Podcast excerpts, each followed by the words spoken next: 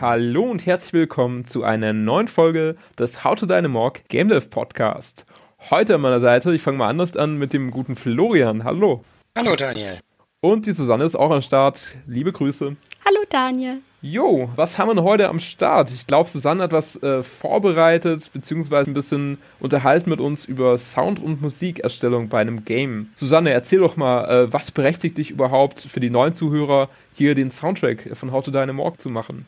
Naja, also ich habe ja schon jetzt ganz viel Computerspielerfahrung gesammelt, indem ich den Soundtrack und die Sounds zu Episode 1 gemacht habe. Nebenbei mache ich gerade meinen Master in Filmmusik an der Filmuniversität Potsdam-Babelsberg, komponiere da ganz viel Filmmusik.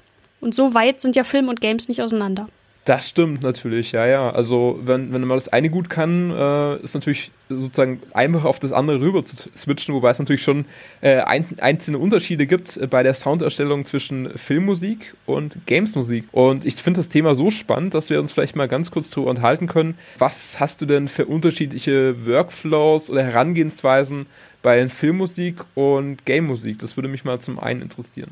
Naja, bei Filmmusik ist es ja so, dass du beim Film schon quasi ein festes Zeitverhalten hast, wann was passiert und du musst dir dann nur noch überlegen, also halt das, das Konzept der Musik, das heißt, was für Zusatzinformationen soll die Musik noch auf das, was man ohnehin sehen kann, draufpacken? Soll sie vielleicht wie bei einem alten Donald Duck Zeichentrickfilm äh, das Gesehene einfach noch auditiv untermalen und unterstützen? Oder will ich da wirklich über die Musik noch eine neue Ebene hinzufügen, dem Ganzen noch ein bisschen mehr Tiefgründigkeit verleihen, etc. etc. Beim Spiel ist es nicht so einfach, weil du nicht planen kannst, wann der Spieler was macht oder auch nicht macht das heißt, es muss viel freier gestaltet sein. Mhm, okay. Und wie sieht's aus? Äh, bei einem äh, Film hast du wahrscheinlich ein Drehbuch oder du, du kennst den Film. Oder wie machst du das? Machst du es bei einer Filmproduktion? Machst du es da sozusagen schon vorab dir Gedanken aufgrund des Drehbuchs oder lässt du dir erstmal den Film quasi ohne Ton zeigen und machst dann die Musik? Und dann würde mich auch noch der Unterschied zu Spielen interessieren, wie du da vorgehst. Hast du da auch äh, quasi, dass du dir vorher einfach dich einliest in das Skript und äh, das Game Design Dokument und dann schon erste Gedanken machst oder brauchst du da auch quasi erstmal bewegt Material? Also die Herangehensweise bei beiden ist für mich sehr ähnlich. Ich mag es selber sehr, sehr gerne, so früh wie möglich ins Projekt mit einbezogen zu werden, weil man dann einfach auch die Idee, die hinter dem Projekt steckt, noch viel, viel genauer und viel detaillierter verfolgen kann und sich da viel besser reindenken kann. Das führt natürlich dazu, dass man dann auch die Stimmung, die man über Musik erzählen soll, viel besser aufnehmen kann vorab. Ja, und ich habe zumindest das Gefühl, dass bei allen Projekten, wo ich relativ frühzeitig mit ins Boot geholt wurde, ist am Ende auch ein richtig gutes Ergebnis bei rausgekommen. Also eins, mit dem ich zufrieden bin, mit dem der Regisseur zufrieden ist, also mit dem eigentlich alle zufrieden sind. Ja.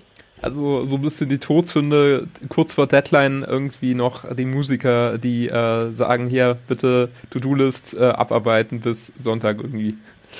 Ja, das gibt's leider auch oft genug, aber ähm, dann klingt's halt auch wie äh, mal eben schnell in drei Tagen abgeliefert bis Sonntagnachmittag. Okay, okay. Ähm, was brauchst du denn als Musiker für Vorgaben oder was findest du denn gut, wenn du so an, was du an Vorgaben bekommst oder wie, wie frei oder wie unfrei muss quasi eine Aufgabenstellung für dich sein, damit du gut abliefern kannst? Oh, das ist ganz schwer zu sagen, weil das hängt auch immer davon ab, mit wem man es zu tun hat. Also das heißt, es gibt zum Beispiel Leute, die sagen von sich selber, okay, ich habe keine Ahnung von Musik, mit sowas. Also zum Beispiel wir jetzt, oder also zumindest ich, also ich weiß nicht, wie es mit Florian ausschaut, da kann er gleich noch was zu sagen, aber ich habe zum Beispiel jetzt überhaupt keine Ahnung davon. Ich kann das natürlich nur als Rezipient, so wie ich das selber jetzt wahrnehme, einschätzen, aber so aus Musik. Designsicht habe ich da halt einfach äh, so aus dieser technischen Hintergrund oder auch diese künstlerischen Aspekte, da bin ich halt leider komplett raus. Aber erzähl mir gerne weiter, ich habe dich unterbrochen, sorry. Nee, alles gut, alles gut. Ich, ich finde es ja gut, weil dann kann ich das vielleicht an dem Beispiel direkt mal sozusagen erklären. Also der, der seltenste Fall ist, dass man tatsächlich mit jemandem zu tun hat, der wirklich genauso tief in der Materie drinsteckt wie man selber. Häufig ist es so, dass bei vielen Leuten so ein ganz gefährliches Halbwissen vorhanden ist. Deswegen versuche ich normalerweise immer mit den Leuten einfach über den Film bzw. über das Game zu reden. Im Sinne von, mit wem auch immer ich dann rede, bitte sagt mir nicht, was für Instrumente ich benutzen soll oder was weiß ich, was für, was für konkrete Musik ich machen soll. Mhm. Ihr könnt mir gerne Temp-Tracks abliefern. Also das heißt, ähm, Temp-Tracks sind sogenannte bereits existierende fertige Musikstücke, die so ähnlich klingen wie das, was man sich vorgestellt hat. Mhm. Das ist völlig okay, weil das ist ja auch eine konstruktive Hilfestellung. Aber wie gesagt, ich hatte eben auch schon relativ oft den Fall, dass mir dann irgendjemand ganz konkret beschrieben hat, äh, was er gerne haben möchte. An Instrumenten, an Spieltechniken, an Artikulationen, an was weiß ich nicht alles, was, was da alles mhm. mit reinspielt. Dann habe ich genau das abgeliefert und dann hieß es plötzlich, ah nee, das ist aber gar nicht das, was ich eigentlich möchte. Ach so, ja, okay, das kann ich mir vorstellen, dass sowas passiert. Das resultiert eben aus so einem ganz gefährlichen Halbwissen, dass manche Leute dann meinen, jetzt habe ich mal fünf Fachbegriffe gehört, jetzt weiß ich, was ich will. Hm, schwierig. Wir hatten es ja, glaube ich, bei Episode 1 gehabt, da können wir vielleicht mal ganz kurz noch drauf eingehen, weil der Soundtrack ja auch unlänglich schon bekannt ist und so.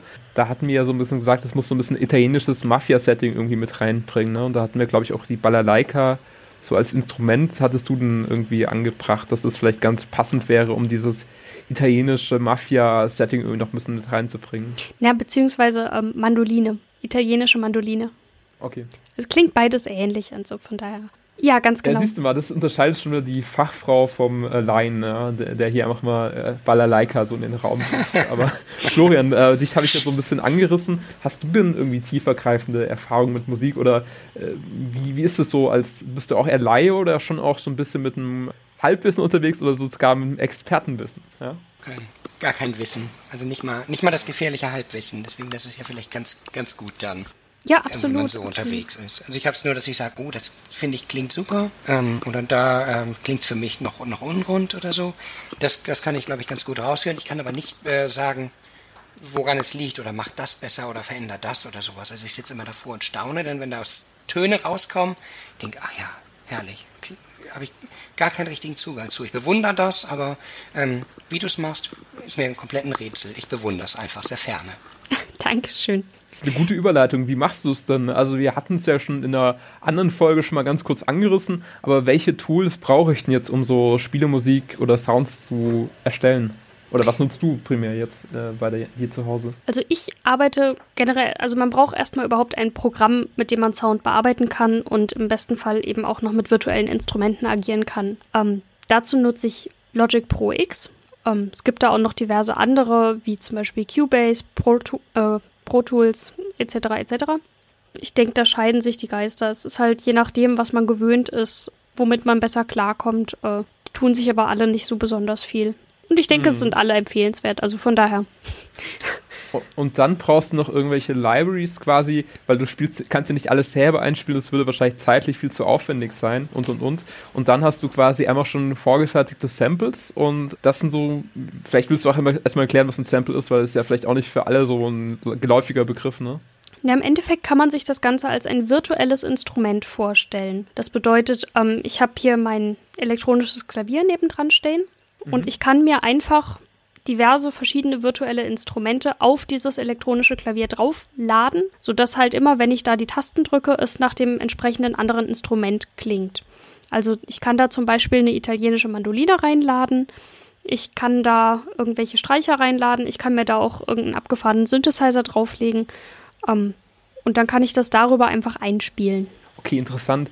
Ähm, jetzt könnten wir ja hingehen und sagen, gut, wieso brauchen wir überhaupt Orchesteraufnahmen? Äh, kann man ja auch virtuell erzeugen. Aber da hört man einen Unterschied oder hört man da keinen Unterschied? Oder fällt es dem Laie auf? Also das ist für mich die interessanteste Frage vielleicht. Da die Libraries inzwischen immer besser werden und inzwischen schon auf einem sehr, sehr, sehr hohen Niveau angekommen sind, man kann inzwischen so realistisch am Computer produzieren, dass es wirklich nur noch dem Laien nicht, also umgekehrt, dass es ähm, dass es, dass es nur noch dem Experten sozusagen auffällt, ob es jetzt ein richtiges Orchester ist oder nicht. Aber es ist schon nochmal ein Unterschied.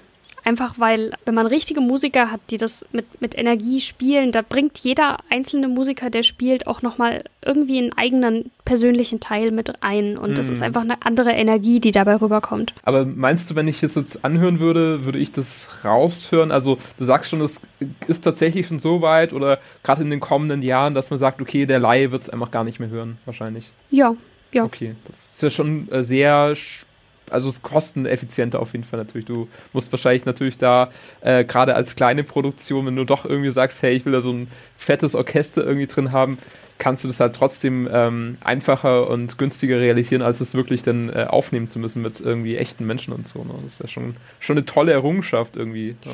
Ja, andererseits wird das auf Dauer natürlich auch einiges an Arbeitsplätzen kosten, wenn dann diverse Filmorchester pleite gehen. Deswegen, ja. ähm, ich verstehe natürlich beide Seiten. Das ist natürlich auf der einen Seite aus der Produzentensicht und so Indie-Game Dev ist das natürlich spannend, aber auf der anderen Seite natürlich, ich sehe natürlich auch die Nachteile. Also deswegen ja, gerade für, für kleine Produktionen, ähm, die noch ganz am Anfang stehen, die das Budget einfach nicht haben, ist es wahnsinnig wertvoll, dass das geht. Aber ich würde allen empfehlen, die ein entsprechendes Budget haben, Leute, nutzt es. Macht die Aufnahmen. Es ist wirklich eine Steigerung. Ich glaube, heute sollten wir einfach in der Folge vielleicht wirklich dieses allgemeine Thema ähm, Musikerstellung und Sounddesign bei Games ein bisschen besprechen. Und in einer anderen Folge gehen wir einfach nochmal drauf ein, was wir für Episode 2 genau geplant haben, mit so ein paar Beispielen und und und. Bevor wir das Thema hier beschließen, vielleicht Florian, hast du noch eine Frage an die Susanne, die eher so ein bisschen allgemeiner Natur ist? Also ich hatte früher, als sie sagte Cubase, da hatte ich eben auch rumprobiert mit Cubase und Cakewalk.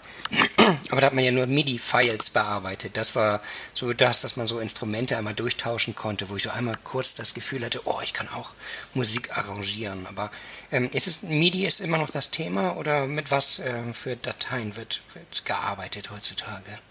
Ja, ja, genau. Also im Prinzip die ganzen virtuellen Instrumente, die ich einspielen kann, von denen ich vorhin erzählt habe, ähm, das läuft alles über MIDI-Dateien. Also ich erstelle im Endeffekt eine MIDI-Datei, ähm, kann aber auch einen Audio-Export davon machen. Dann habe ich, was auch immer ich dann exportiert habe, MP3, WAV, äh, whatever. Mhm. Okay, aber du sagtest, die Libraries sind heute viel besser als früher. Also ich weiß nicht, wann habe ich das gemacht? Vor zehn Jahren oder was? Irgendwann hatte ich das Gefühl, soll ich jetzt kenne ich jedes Instrument von den, weiß nicht, 144, 200, 256. Ich weiß nicht, wie viele da drin waren zu der Zeit damals. Sind die komplexer geworden oder sind die Töne besser geworden oder was hat sich da in, in der letzten Zeit getan? Äh, also speziell die Library, die da bei Cubase schon enthalten ist, kann ich halt selber leider natürlich nicht beurteilen, weil die kenne ich nicht. Ich, ähm, ich kann dir nur von, von den Libraries erzählen, die es sonst so sozusagen auf dem Markt gibt.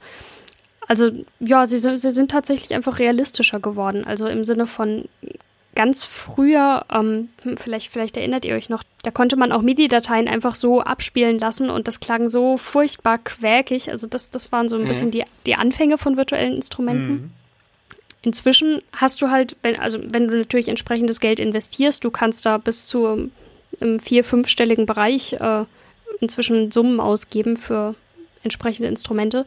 Die sind es aber meistens auch echt wert, wo du wirklich genau hinhören musst, um den Unterschied zum echten Instrument zu erkennen. Also das heißt, die sind wirklich einfach klanglich sehr, sehr, sehr viel näher dran und man muss nicht mehr so viel nachbearbeiten, damit es realistisch klingt das klingt ja eigentlich sehr, sehr spannend und ich finde gerade den Punkt, den du angesprochen hast mit den früheren MIDI-Sounds vor 10, 20 Jahren oder so, das ist ja auch schon ein Faktor Nostalgie und bei unser Spiel ist ja auch so ein bisschen Retro-Style mit dieser Pixel-Optik.